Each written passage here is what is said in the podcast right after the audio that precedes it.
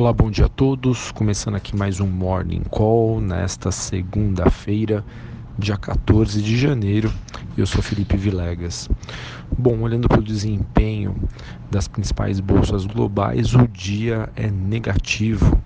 Ações na Ásia, Europa e até mesmo os índices americanos, os futuros, sinalizando aí uma abertura no negativo para as bolsas em Nova York.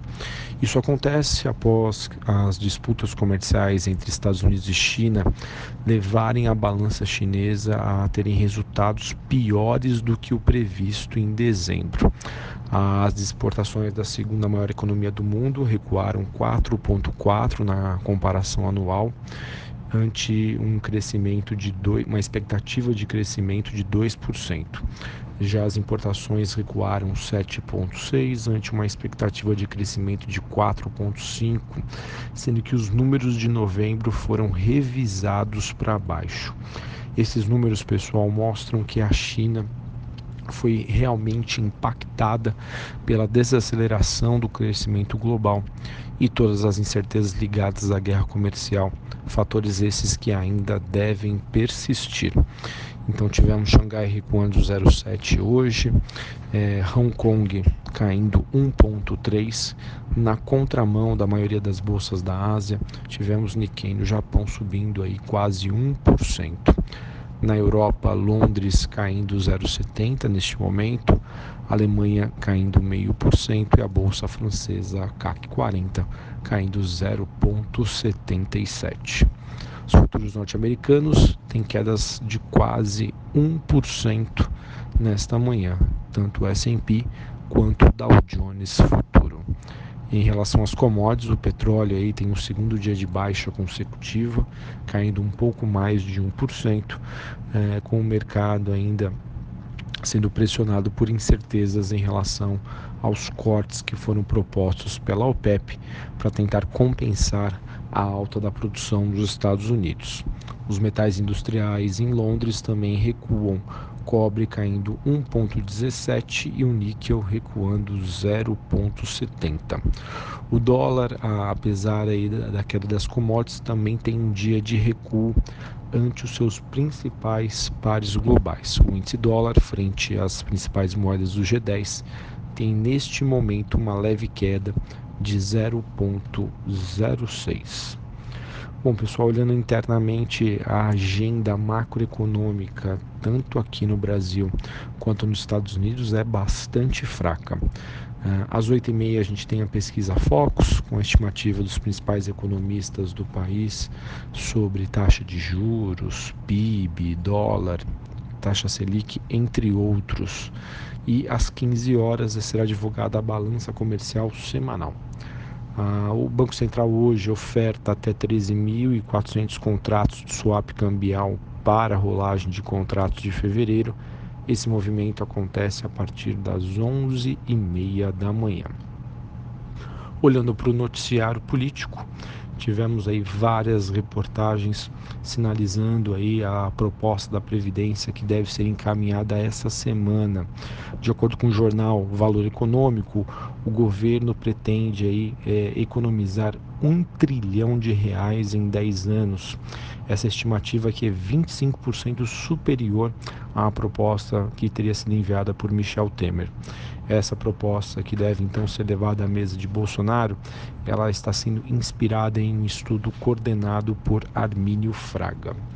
Para aprovar a Previdência, o segundo Estado de São Paulo, o Congresso deve cobrar alguma opção ao tomar lá da cá, ou seja, para aprovação disso deve exigir aí alguns outros benefícios.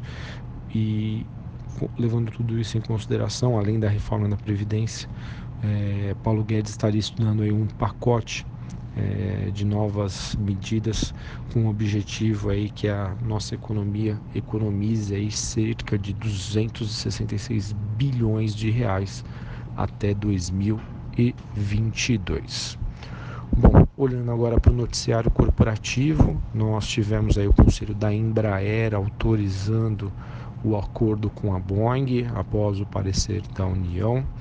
Notícia também muito importante para a Petrobras, com o ministro Dias Toffoli liberando a venda de ativos. O presidente acabou anulando aí uma liminar de 19 de dezembro que teria suspendido aí a decisão do ex-presidente Temer para permitir a vendas, as vendas sem licitações de campos de petróleo.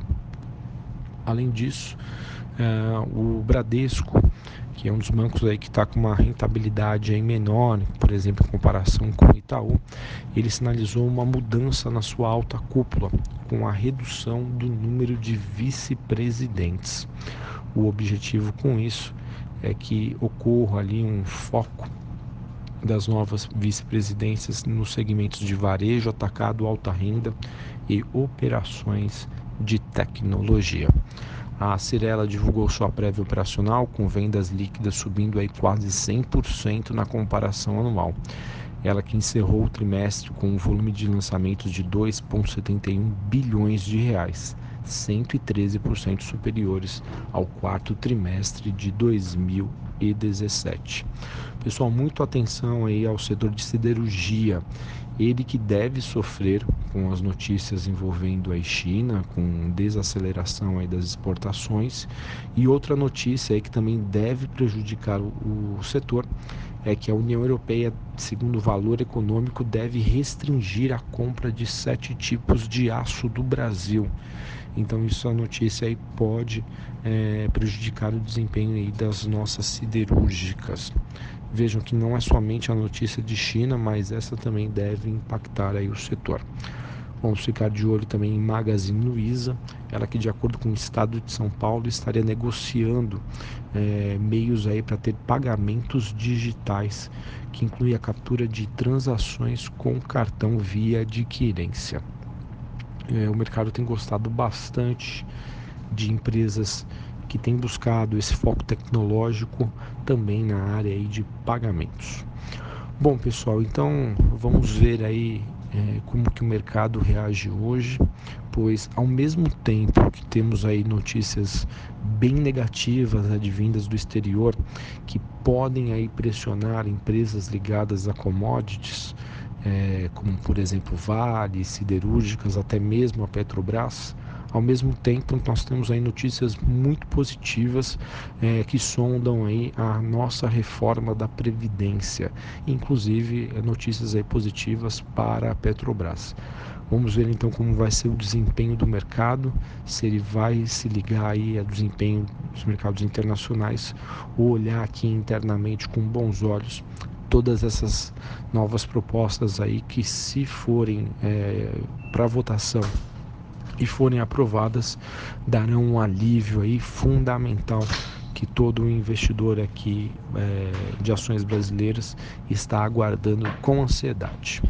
Um abraço a todos, uma boa segunda-feira para vocês e até a próxima.